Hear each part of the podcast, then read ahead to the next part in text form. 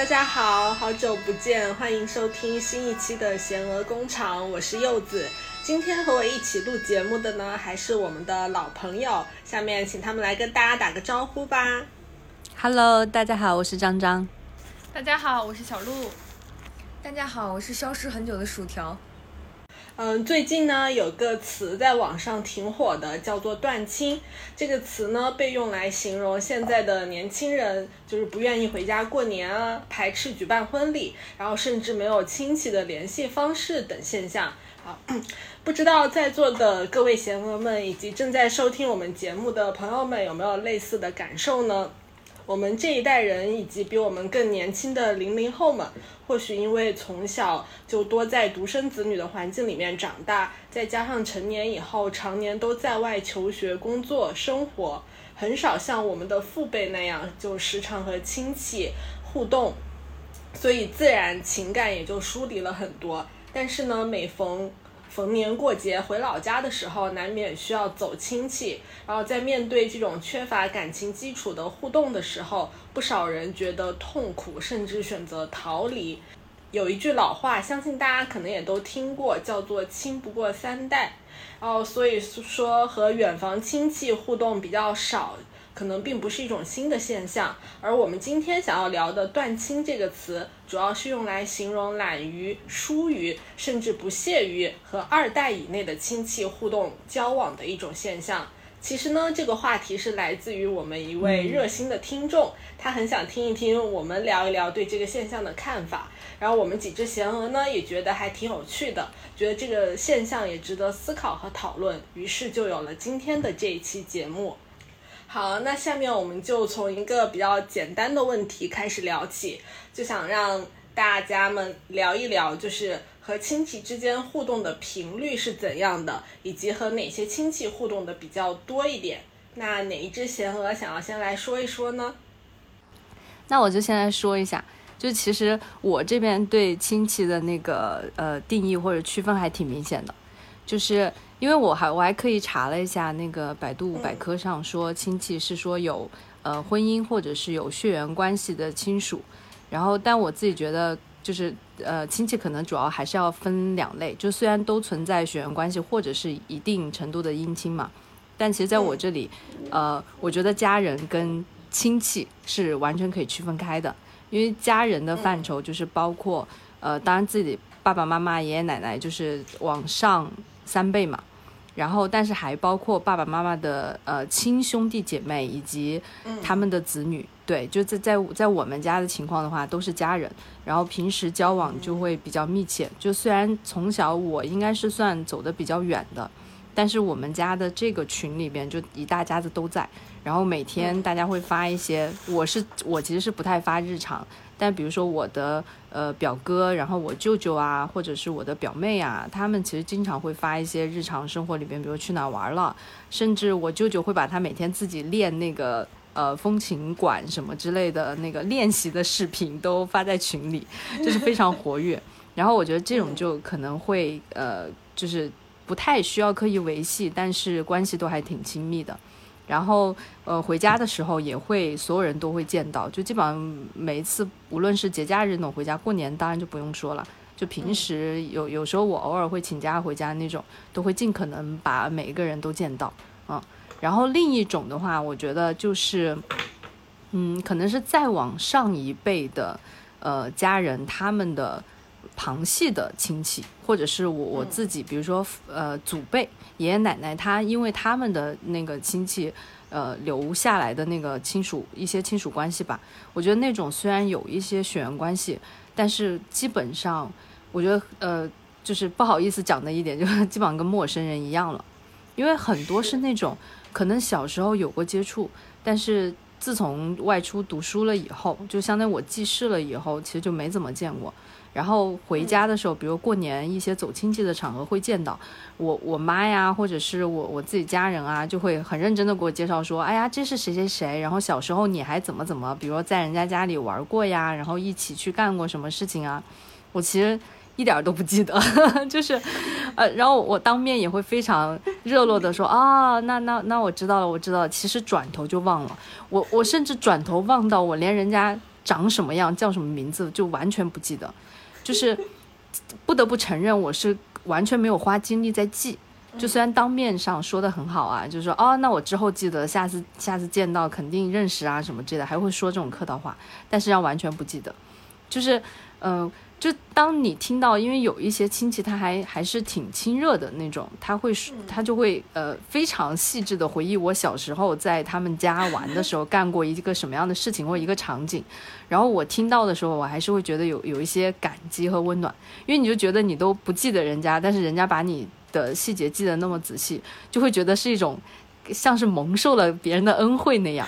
但也就是在那个当下会觉得有点。愧疚，有点不好意思啊，或者是觉得，哎，我是不是应该把这个亲戚给记一记？这种感觉，就是那个感触。然后转头还是会忘了，就是转头，甚至我都不太会说我们要再进一步去建立联系。嗯，所以其实日常的话，就是这两种状况，就是一一个是虽然从定义上来说他们都是亲戚，但是我会把他们分成家人和单纯的亲戚关系。嗯。对，其实我看到“亲戚”这两个字的第一反应也是那种，就是，就是离自己八竿子远的那些，就是有一点点血缘关系的亲人，就是好像一提到亲戚就觉得很远，反而就是身边的，就你说的像爸爸妈妈、亲兄弟，然后这一层关系的人，其实好像平时很少用亲戚来称呼他们，对，甚至觉得用亲戚称呼有点疏远了。对对对对对，然后但是就是从我这边来说的话，我感觉，呃，我们今天就不说太远的亲戚，就说稍微近一点，就就刚才说到的二代里面的亲戚的话，我感觉其实我和他们的直接的互动还挺少的。然后就是多半就是可能在微信群里，就哪怕他们会发一些东西啊，这些我也不是每一条都会回复，可能偶尔有空的时候点进去看看，然后觉得好玩的时候，就是我也会稍微回应一下。但是大部分时间来说，我对于我的亲戚的之间的互动，就可能停留在朋友圈点个赞。然后对于他们的动态，其实我是从我和我爸妈的聊天里面就获知的，但是我很少会直接跟他们沟通，就比如说打个电话问一下你最近怎么样啊之类的。但可能就比较好一点的，就是和我同辈的吧，就比如说我的表姐表妹那种，就虽然不会说很频繁的联系，但是偶尔就是会发个信息问一下你最近怎么样，然后过生日的时候就是也会发一个祝福什么的。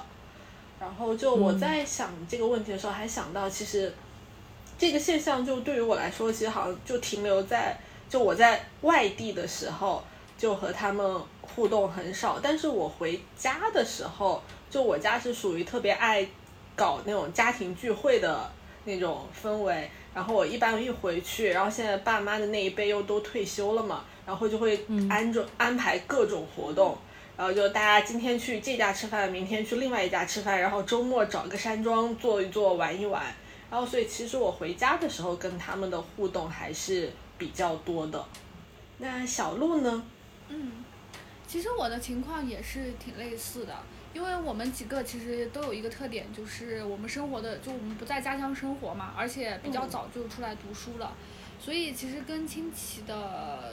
的交流其实真的挺有限的。我就跟你们也很像，就是主要跟亲戚就是朋友圈点赞之交，就是 也是每一家的舅舅都一样，都是会在那个相亲相爱一家人的群里发。然后我舅舅是练毛笔字，然后就是练那个发那个毛笔字。还有他有时候会 蒸那个馒头，然后有比如说某一天他觉得那个馒头蒸的非常漂亮的时候，他就会在群里发。然后如果我看到，我也不是对每一条都会看到，但是就如果看到的时候就会。也是就会进去点个赞，竖个大拇指，这个是必须的。然后另外就是我也会看就是家人的朋友圈，呃，比如说像叔叔啊，或者是呃姨父，对吧？应该叫姨父。我比如说我有一个姨父，他是很爱拍照，然后他有时候就会发一些他拍照的的呃朋友圈啊什么的，就我也还会点个赞啊什么的。对，所以其实如果平时生活当中的话，呃，真的就是直接的交流就会比较少。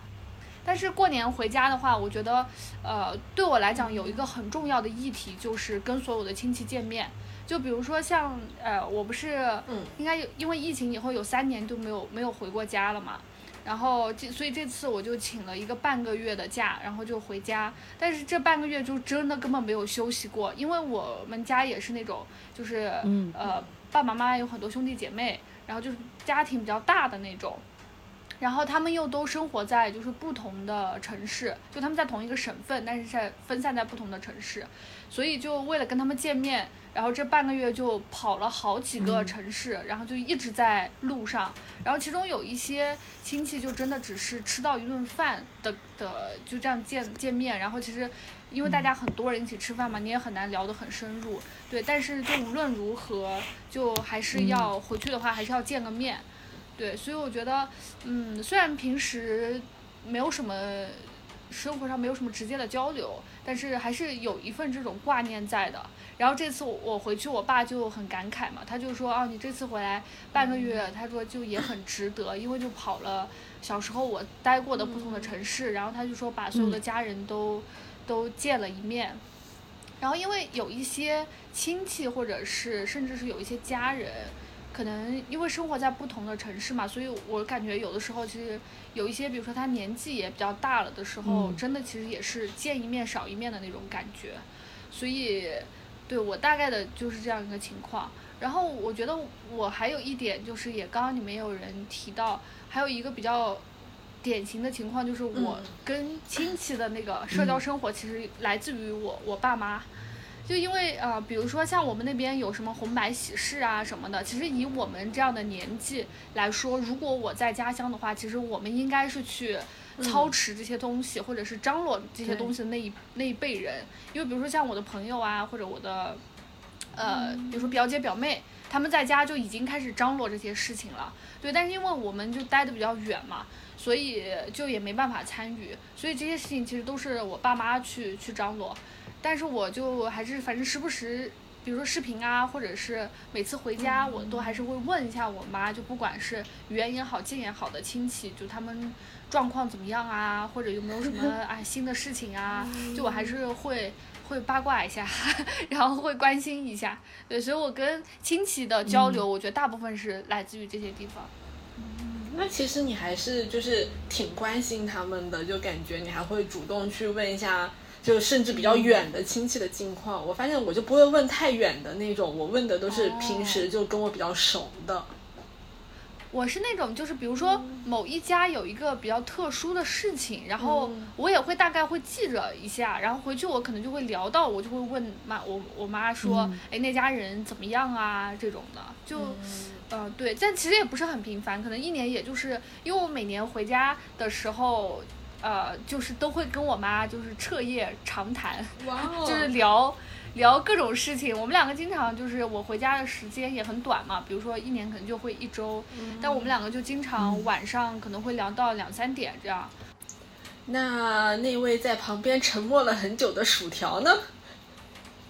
我觉得其实跟大家应该也差不太多吧。然后，但是我觉得，嗯，我可能就只有就真的是跟我爸爸妈妈是直系亲属的人，就是联系会比较多一些。就是因为你想嘛，我们到现在这个年纪，其实有相当一部分人已经告别嗯了。爷爷奶奶、外公外婆那一辈的人了，就是实际上当时为什么会说叫家有一老，如有一宝，就正是因为有这些人在，就大的家的家才凝聚的会比较强一些。对对对，但是当他们一个一个离开了之后，就是你想要再去，比如说逢年过节要再去做一个大聚会啊、嗯。或者干嘛的话，其实就比较少了。然后我是觉得，就为什么我会说，就像我爸爸妈妈的直系，就因为他们那一辈人还有一些兄弟姐妹，嗯。然后在一个城市生活，呃，有像我叔叔和我的姑姑啊什么的，就买房子什么，嗯。他们还会买在一个小区，就会比较靠近。像我家跟我妈和她呃妹妹的小孩儿的也是住的比较近的，然后所以我妹有的时候回去还经常去我们家吃饭，就诸如此类的。就所以，我反而跟你们定义不太一样。就我认为的亲戚，就是真的是在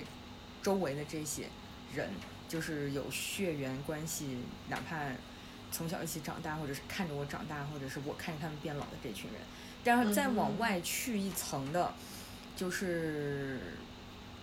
爷爷奶奶的兄弟姐妹的，就是其他在其他地方的那些嗯亲戚以及他们的下一代，就真的如果是没有联系过的，就完全没有联系了。对，所以我觉得，其实提到这个话题的时候，我反而就可能跟大家，因为还是要看那个就怎么定义亲戚这个词和这群人。如果是我说的这种的话，那就联系还蛮多的，真的。因为薯薯条的情况是属于是只联系联系的才能叫亲戚，不联系的就是已经不划在亲戚的这个范畴了。对，他的那个就是他已经把已经不联系的那些排除出去了。那我感觉这个东西跟就是地方还有一点差别，就是因为刚刚我听薯条讲的嘛，他就是比如说像爷爷奶奶他们那边那一辈的亲戚，他们可能就不会再联系了。但我们那边不是这样的，因为就是呃薯条在的那个地方就相对相对城市一点嘛，然后我们家就是就是在丽江，然后的一个乡下，然后其实丽江是特别讲宗族观念的一个地方，就是。比如说有红事啊，或者白事啊，或者是平时，他们都有很多，比如说请客啊，嗯然后这那的，他们有很多那种以宗族为单位的社交活动，所以就是虽然我跟他们在平时的生活当中，就我比较特殊嘛，因为我待的比较远，就没有啊任何的交集。但是我每次回去还得去做客呀，什么这那的，然后请什么杀猪客啦，然后就是各种各样名目的客，然后那个请客呢，就是。因为就反正乡下院子也比较大嘛，然后就摆几张桌子，就把所有人聚在一起吃饭，嗯就这种还还比较多，所以我感觉跟薯条他们还是有一点这种差别。嗯，也是一种就是区别界定的方式。嗯，因为反正听下来就感觉跟你生活的地域还是挺有关系的。就比如说原来的传统里，整个家族是在比较接近的地方，就就比较好维持那种大家族的亲戚的互动的关系。但是如果是原来的，就像讲移民的情况，就祖辈有移民的情况的话，那确实跟原来的那个家族，他就没有这种特别大家族的范围的亲属关系了。嗯。然后那就是就不说远亲，我感觉就是出来读书工作以后，和近一点的亲戚就联系也确实好像少了很多。我感觉好像就是在没有那种面对面的情况聚会的情况下，比如说周末的什么家庭日啊这样的安排下面，我真的就很少会和他们聊天互动，然后就不知道你们是不是也会有类似的情况？嗯，我还我我也有，就是哪怕是跟刚刚提到的，就一大家子人，现在的互动也比以前少很多，而且不光是跟呃读书，还是现在工作的关系，就是哪怕是工作了之后，你也会觉得这种互动在变少。我觉得客观的原因当然是你长时间在外边，就是时间距离造成的这种，就大家可能共同话题比较少，嗯然后你回去的时间啊都很短。像刚刚呃小鹿提到说他回去可以回去半个月，其实已经非常奢侈了。我我现在回家的时间几乎都很难凑满一个星期，就你刨掉在路上的时间，然后其实就很难说呃能够就是呃见上面就已经很不容易，然后深度交流就更少了。然后包括现在哪怕是跟跟爸爸妈妈，我觉得除了刚讲的那个客观的原因，呃，还是挺，我觉得是主观的原因，是因为现在他大家都太忙了，就是忙自己的生活，过自己的日子都已经很辛苦、很很拥挤了那个行程安排。然后比如说我我我讲讲起我爸妈，我现在跟我爸妈的视频或者通电话的频率，也就只能是一周一次，而且这周还没有做到，因为我妈刚刚就在我们在录这个播客之前，还在问我说，就她问我今天怎么怎么样啦，然后我听得出来那个语气，就说你看你今天忙完了自己的事情，你这个时候是不是应该跟我视频一下？然后我我就知道他的意图，我都没有等到他问这个问题，我就直接说 啊一会儿还要录播客，然后他他就发了一个非常简单的哦好吧，就你就能看得出来。哦、张妈妈对不起。就是因因为，但是这个频率就是现在很正常的频率，就我每周我要刻意抽出一个时间，才能跟我爸妈视频一下，不然的话一周一次的这个频率都都还在继续减少。对，就真的少了很多。小时候我记得，就哪怕是我的表弟表妹，每个星期我们都会聚，然后呃，我的爷爷奶奶那个时候还在嘛。我读书又是从小学到高中，就一直我的学校都是围着我奶奶住的那个附近，所以就中午啊晚上都会回家吃饭。然后在那个时候，我叔叔他们还没有结婚的时候，也都还是住在一块儿的，所以就真的是走动非常的频密。到后面就是长大了之后，我真的是十八岁是一个分界线，就是当你离开家，然后去了外面读书之后，其实那个联系就会。慢慢降低，OK，这不是翅膀硬了好吗？这是去武装自己的翅膀。然后放假之后才回去呢，就大家还是会一起约着玩。我们家的情况就是一回去，每次放假就我爸我妈都还是会组织大家一起出去自驾游一下什么的，就是一家人都还是会聚。不过确实比小时候少了很多。嗯，对，确实现在我们和亲戚的互动都少了很多。但是我就很好奇，其实大家喜欢和亲戚互动吗？小时候比较喜欢，因为小时候就是真的只是吃喝玩乐。现在就有的时候问你，工作怎么样啊？赚的钱够不够花呀？你在那边赚多少钱呀？吃喝的 如何呀？交一个对象啊？呀，你也老大不小的啦，不啦不啦不啦不啦不啦不啦不啦不啦，唉，你懂吗？就是那种。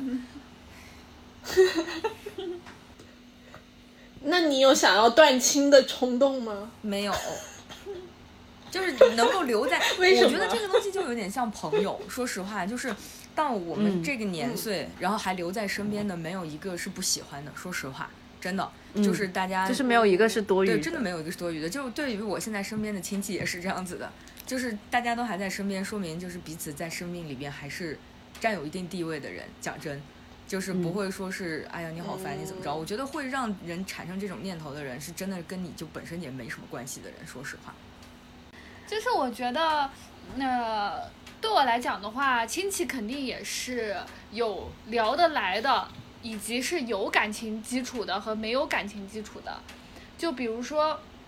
像我的话。呃，我跟我一个表姐，因为我们两个年龄差不多，我们俩就差半岁。然后小时候我们两个就是一起长大的，因为有一段时间她有一两年是就是寄住在我们家，呃，跟我一起，我们两个就天天一起上课下课，然后就是每天就是厮混在一起。所以，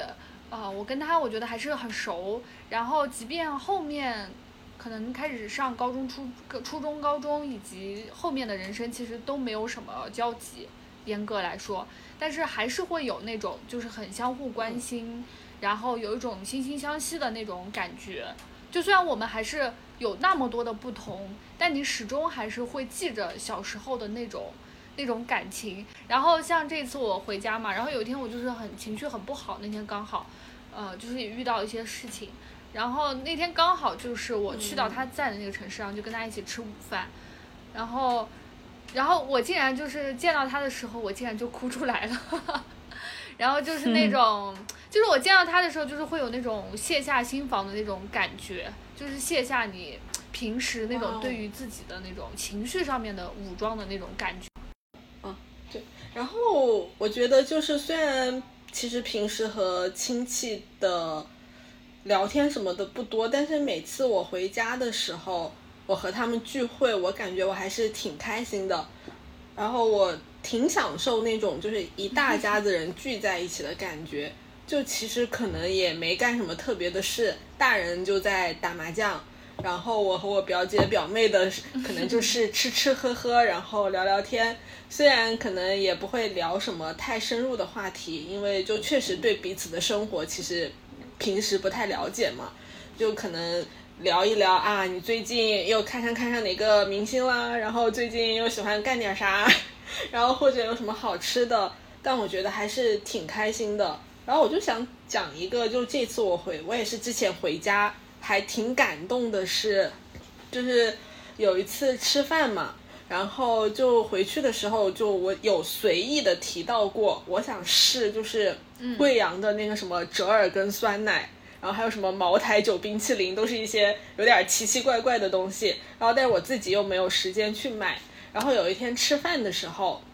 我的表妹就给我拎过来了。然后就是他说他今天早上就是去给去给我买的那个什么酸奶，然后家里刚好有那个什么冰淇淋，然后就想带过来给我尝一尝。然后那个当下我就觉得还是特别感动的，就好像你随口说的一句话，就是被他们记住了，然后你就觉得啊还挺好。然后还有就是什么我的小侄女啊，会我在我回去的时候给我插了一盆花欢迎我。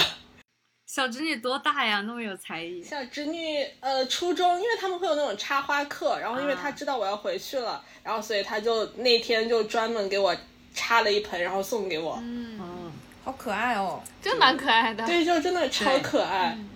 然后表姐也是之前就是带我去逛那种首饰店嘛，然后她就。他没跟我说他要给我买东西，他就问我哪个好看，哪个好看，哪个好看。然后，但是我有猜到说他是不是要给我买，然后我都说不好看，不好看，不喜欢，不喜欢。然后就都被我拒绝嘛了嘛。然后，但是在我走之前，然后他又就从袋子里拿了一条手链给我，然后他就说：“哎，那天就看到我说就看着他还看了挺久的，然后就是就猜你就给我买了。”对，然后就觉得哎。就有家人的感觉还是真的很好，我会觉得就说，哎，哪天我在这边真的混不下去了啊，我回去还是有一个可以接纳我的港湾，就让我觉得很安心。嗯，哇，你的表姐表妹们怎么都那么甜啊？真的，就真的就是让我好感动，是会挺感动的。我要拿这个例子去教育一下我的表妹。我也是，哎，把这段单独截出来发在发在那个家庭群里，有没有？真的值得。我倒是做一些反向教育。我倒是一点都不羡慕，因为我的小表妹就是这样对我的。啊，是你跟你表妹是还蛮熟的。嗯。哎，怎么开始凡尔赛了？到这一趴。对呀，我们不是要断亲吗？我们离主题有点远。结果就是开始开始晒自己的表弟表妹，笑死了。我们是注定不会断亲的那种。是。就可能断亲对于我们来说，只是一些客观上有一些被迫的，没有办法常常联系。嗯。但其实我们不会说真的就老死不相往来了。嗯。就还是希望是有一些联系的。嗯。就讲起，呃，怎么样？哦。嗯。我觉得，我觉得对啊，就听下来这个问题不是喜不喜欢，这个问题就是分人。就亲戚也是，其实你跟亲戚关系就是人和人之间的那个关系嘛。然后聊得来的，自然的话就会不费功夫，都会呃变得亲近，或者更愿意更多的互动。然后那种聊不来的，其实我基本上都会把他们当做，就当他们在说一些我不爱听的话，或者是关心我不希望他们关心的东西的时候，我就会给自己洗脑，因为他也不知道我的生活。然后他也不知道想跟我聊什么，他也是出于亲戚的那种义务，想要找个话题显得热络一点。对对对。然后那个时候他他那样说，我就会敷衍的说过去，然后我也不会不开心，因为我根本就也也没有听到心里去。然后如果是比较亲的那种家人，我发现他们现在有一个趋势，他们很关心我的个人问题，但是他们确实是不不太好意思讲，就就连从小到大。就可能是跟我像朋友一样相处的舅舅啊什么之类的，也会在像过年那种场合吃了饭喝了酒啊，然后在那个兴头上才会提一下说，哎呀，你还是应该慎重考虑啊，不拉的这一类的。然后那个时候我我不会觉得排斥，就哪怕他们会有一些说教的东西，然后我也会欣然接受，就是因为你你考虑到他的那个出发点了以后，就觉得忍一忍就过了，或者是有时候你就怼回去，就像。我我在我们家里非常有 有名的一一个事例，就是我我的奶奶是一个非常固执的人，就属于全家人，包括我爸爸他们都拿她没有办法。然后我奶奶有一次跟我说教，然后那天我就兴致特别高，她说什么我怼什么，就是那种客气的怼回去的意思。battle 对，然后我们在那 battle 了快要一个小时，然后。这件事情就被我，比如说我爸妈呀，还有甚至我外婆都在旁边看热闹，就觉得我很有意思。就为什么要跟奶奶掰扯？我觉得那个也是一种互互动的方式，就是你认真的怼回去，让他知道你的想法是什么，即使他不接受，或者是他觉得你在胡诌，那你也完成了我自己心里面那个，就是我在好好维护这个关系的，真诚的维护这个关系的那个出发点。嗯，就其实现在很少有那种在跟亲戚相处非常不舒适的场景，可能刚工作那几年会有，然后现在年纪大了吧，就是也变得很多，能非常快的能理解对方的意图，然后理解对方的那个用心，嗯。然后就嗯。就就能够应付过去了。嗯。所以我觉得，但是讲到底还是看人吧，就从从主观来说，那种你愿意去交流的，那你当然愿意跟他说一些真心话，嗯。然后就可能就像像有点像朋友吧。嗯，啊，那你们觉得朋友关系能取代亲戚关系吗？取代不了，我觉得取代不了展开说说。啊、因为展开说说，如果说是可以取代的话，其实就，哎呦，怎么说呢？就我觉得血缘还是有一点点 special 的地方的。哇，就是我没想到你会说出这个话哎。我、会啊，因为，嗯，怎么说说呢？咦，我的妈呀，这串串双簧了这，怎么个嗯 special 法？就这次我回家的时候，就遇到我叔叔，就是突然一下疾病住院嘛，嗯。然后真的是就全家嗯。人一起，就是轮番的去照顾也好，去干嘛也好，就陪在身边也好，就其实有真的让我感觉到了，就是亲戚的的，哎，不能说是作用，但是就是它的不同的地方。嗯，因为就我妈也有的时候会跟我说，就为什么会想要去关心我的人生大事啊，或者各种东西，是因为怕你老无所依。嗯然后就开玩笑跟他说：“那我有那么多朋友啊，就是大家一起现在也都还目前单身中，如果以后也单身的话，就一起住个养老院，就像那个那个日剧，就是重启人生，最后四个好朋友的嗯 ending 一样。然后我妈就说，其实就不是这样子的，他就用他自己的故事来举例，就是以前也有玩的很好的朋友，但是大家就成家立业之后，就各自都有了各自的家庭，所以他就说，其实你的朋友里头，嗯。就是哪怕你现在真的玩的很好，大家穿一条开裆裤的 whatever，可是到真的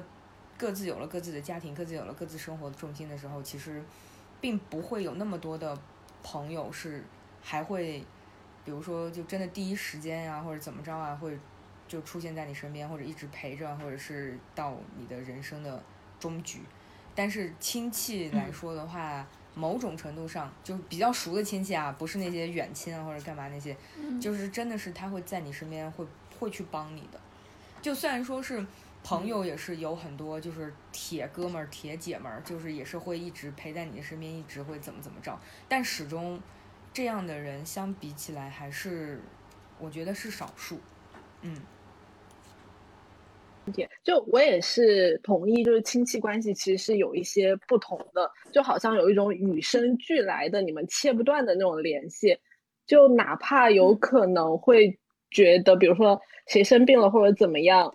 我是一种义务去照顾他，这个应该是朋友身上感觉不到的。但是我之前在想这个问题的时候，我觉得对于我们这代代人来说，亲戚关系在一定程度上是可以被朋友关系取代的。因为就像你刚提到说的，就是生病了，可能照顾你更多的是你就是爸爸妈妈的那些兄弟姐妹家人。但是我们这一代有个很特殊的点是，我们是独生子女，就其实我们没有自己的亲兄弟姐妹这一圈的关系，然后我们有的只有表姐、表妹，可能表哥、表弟这样。然后就在这一点上，因为我们又远离家乡，和他们平时生活不在一起，然后和我们平时生活在一起的其实是我们的朋友。然后我会觉得，可能在我老了以后，我可能没有办法靠他们，我不知道，就是我也不知道我们之后会不会生活在一起，然后未来的这么多年里面会不会发生什么事情，我们的关系有什么变故，所以我会在一定程度上觉得，呃，可能就是朋友对我来说是我选择的我的另一种形式的家人。嗯，这个我同意。我刚才其实有想到你可能会提这个，为啥？比如说小鹿，他是真的有亲哥哥的，他有亲兄弟，然后对，但是像我们是没有的，所以有的时候就是你看他跟他家里人的互动，somehow 我真的 get 不到。嗯，我觉得刚刚那个薯条有说到一个是，就我也想聊一下的，就是这个血缘的特殊性。然后，而且我觉得这个东西呢还有点玄妙，就呃，首先第一个就是刚刚薯条说到，因为我有一个就是亲的兄弟姐妹嘛，然后我就会有一个很明显的感受，就是就是亲的跟表的的差别真的是很大的，就是呃，一个当然是我跟亲的，就是从小一起长大嘛，然后我最记得我小的时候就是。呃，那个时候我读一年级、二年级可能，然后我哥可能五六年级，然后他每一天都是就是接我一起一起上下学嘛，我们两个，然后他他就是呃跟我一起读小学的时候，他每天都会背我帮我背书包，然后他都是前面背一个，后面背一个，然后牵着我回家，然后所以就是我我就是对于这件事，对于这种画面的印象非常的深刻啊，然后还有一个就是我这次也有一个。有一个瞬间，有一个特别玄妙的感受，就是我有一天去我阿姨家，然后我就看到了她年轻时候的一张照片，然后我就看到以后，我就感觉自己跟她好像啊，就是那种不知道五官还是神态的那种像，然后我就那一分钟觉得很神奇，就因为我其实啊，我跟他还是很亲的，但是就是生平时的生活里面真的没有太多的交集和交流嘛。但在那个时候，我看到他年轻照片跟我那么像的时候，就有一种感觉，就是觉得，就你跟这个人有一种很特殊的连接，就是会有这种感觉，就是我有感觉到那个血缘的那种那种力量，所以我觉得这个东西还还是很奇妙的。但是当然，我觉得说到说回我们的主题，就是说这两个东西能不能相互取代，我觉得也也是不能的。但是那个重心可能会变化。就比如说我们在老家，或者是以前的那种社会关系，它其实是以亲戚为主的一个一个就是社交社交生活嘛。像比如说我现在回家，我爸我妈他们其实就是很大部分的社交生活就是在跟亲戚社交。但以我们现在的生活模式来说，很大程度的社交生活就是以朋友为为主的嘛。就是说我们周末都是跟朋友一起出去。嗯，我也觉得，嗯，就是，嗯。我觉得两两者是不能相互取代的关系，就是他们看上去好像，呃，发挥的那个大体的功能都是你人生里边就会陪伴你，或者是能够给你提供帮助的这样一种特别的存在，但他们本身的，就是用可能不太恰当的功利一点的说法，我觉得两者的动机和功能不一样，所以他们两个是没办法相互取代，但是两个是需要并存的，就是。就可可能有有的方面会有缺失，比如说很多断亲的那个，因为我在网上也看了很多断亲的人的故事，我觉得是因为亲戚在他们的生命里面没有发挥，就按传统的那种定义，亲戚应该发挥的功能，所以他们才选择了断亲。但是如果是像比较嗯完完整的，然后也比较幸运的家庭，然后亲戚一直都能提供像我们刚聊的那些。相互帮助啊，然后危急的时候雪中送炭啊，甚至他能，他能做到你都没办法为家里人做的事情的时候，就你就会觉得他非常的重要，然后肯定是不会考虑断亲这件事情嘛。然后我觉得就是因为，呃，亲戚还是血缘关系之所以重要，是因为它里边就是有义务，义务就是你不需要付出，你就可以去索取。我觉得就是亲戚的义务嘛，就比如说哪怕是那种，呃，跟你没有太多的交集的亲戚。他只要找到你的爸妈，或者是找到你想要让你帮一个忙的时候，你还是会觉得说啊，因为是亲戚，所以能帮我还是尽量帮一下。那绝对不同于陌生人。但是朋友的话就不一样，是因为你对就是朋友，是因为你们俩的性情，然后你们的三观啊、性格呀各方面合得来，所以你不会像朋友有呃亲戚那样子的诉求，你不会要求说哦，我生病了，我希望我的呃朋友能够来无偿的。然后完全无私的来照顾我，对吧？但是朋友在生活里的充当的角色，就是比如说日常的陪伴，或者跟你走心的聊天啊，或者深度的交流的这种，你也不会要求说你的亲戚必须能做到。我觉得就是因为两者的在生活里的发挥的功能完全不一样，而且这两者其实没有竞争关系，就是因为你你会考虑到它能不能相互取代，一个是功能，第二个是他们两个会不会冲突嘛，然后。我觉得可能大家是觉得时间精力有限，所以你顾得上朋友，可能就顾不上家人。我之前有被我的前男友问到这个问题，因为他觉得我生活里边对朋友倾注的那个心力太多，嗯在他的视角里边，他觉得是太多，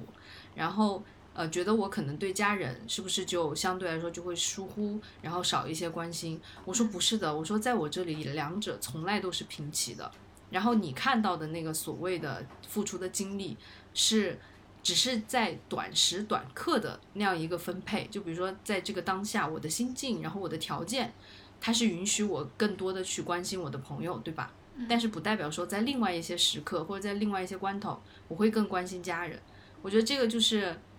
嗯，不是从取不取代的角度去看的。我觉得两两个就是他们发挥的功能不一样，然后最好是最幸运是两个都拥有。嗯对，这就是很想要的一种状态，就是在一个城，就是一个有家人又有朋友的城市生活。嗯，但是就感觉我们现在就很被迫的很割裂。嗯嗯那既然说到父母花了很多的心思精力去维系亲戚关系，我们又没有那么多客呃客观上的条件去维系和支持，那你们觉得我们这一代人还需要有必要特意去维持亲戚关系吗？嗯，我觉得从生活的现实来看，还是需要的。就虽然刚刚讲到说，可能我们老了老去以后的那个生活模式跟父母不一样，但是我觉得从现在来看的话，我们的父母需要我们去维系这样的，就是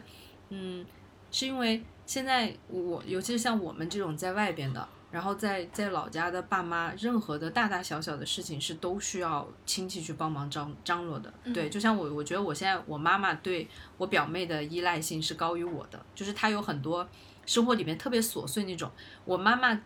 都有点我感觉啊，虽然不是刻意，但她有时候她会跟我客气，就是她会觉得这件事情不至于要来呃问我，或者是要来花我的时间，因为她她也知道我很忙。然后他就会一些特别小的，比如说淘宝想买个什么东西呀，选一个什么衣服呀，选什么买个玩意儿，选个颜色呀，然后他就会去问我妹妹，或者是他会让我妹帮他搞定这件事情，他就不会来找我。然后所以我觉得，比如说，甚至我从他们的互动里面也看出了未来我也需要我的妹妹，就是因为他跟我的妈妈特别亲近，然后跟我从小也非常亲近，所以我我想到是以后我既然我没有亲兄弟姐妹，或者是没有那种。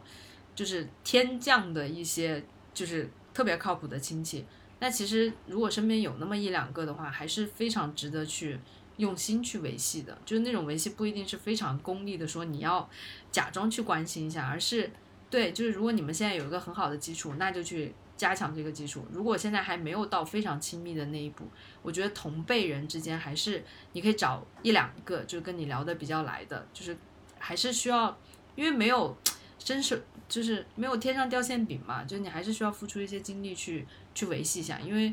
对，因为未来离我们老去的中间的这个还有很长的时间是要解决爸爸妈妈的呃需求，就是我我我们现在满足不了，而且在可见的未来也不太会回到爸妈身边的时候，我觉得是帮为了爸妈付出一些精力去维系那个亲戚的良好的关系吧。跟我关系好的弟弟妹妹都在外地。没事，老了一起回去吧。嗯，退休以后回老家。对，而且还有还有一个层面，就是现在爸爸妈妈已经维护的比较好的这些亲戚朋友，其实对于我们来说，真的也是一种资源，就是你可以非常轻巧的，或者是事半功倍的就给继承下来，因为他们他们就是跟跟爸妈的那种亲密的关系，然后也一定是真诚的会。愿意延续到你的身上的，我觉得这种的话，相对来说还是要珍惜。嗯，因为有时候会觉得亲戚关系可能就是对对彼此好，可能是有一种觉得理所应当，然后就会忽略掉去经营它。对，但其实就真的还是需要，我们也还是需要付出一些关心的。嗯嗯，我觉得我也就是同意刚刚张张说的。呃，当然，就是现在有一个趋势，就是这种大大家族向小家庭变化的这种一个趋势，也就是这种亲戚关系的那种连接，其实是在变淡的。我觉得有这样一个趋势。对，但是呢，我觉得起码我们这一辈还是需要维持的。然后我觉得也是比较深的体会，就是刚刚张张说的，因为我们的爸妈跟我们的关系是息息相关的。然后，但是我们爸妈在家乡的生活，其实跟那群大一一大班亲戚其实是息息相关的。就像我，呃，回家嘛，然后我就发现我爸妈其实虽然退了休，但他们还是非常的忙。然后他们就是忙着在维护这种各种各样的亲戚之间的关系，就是比如说去呃搞个什么活动啦，或者是什么。今天啊，反正他们就是有各种各样的安排，就是非常非常的忙碌，所以我觉得就是，对啊，就他们对于爸妈来说是很重要的，所以就到起码在我们这一辈，我觉得还是需要维系的。对，真的，就我最近也有一个特别深的感受，就是我妈妈之前摔跤了嘛，然后就受伤了，嗯，然后就都是。他的兄弟姐妹，然后在照顾他、陪伴他，这种时候，我其实真的很感激。其实他的身边就是还有这么一群亲人，可以去陪伴他，甚至可以代替我，然后去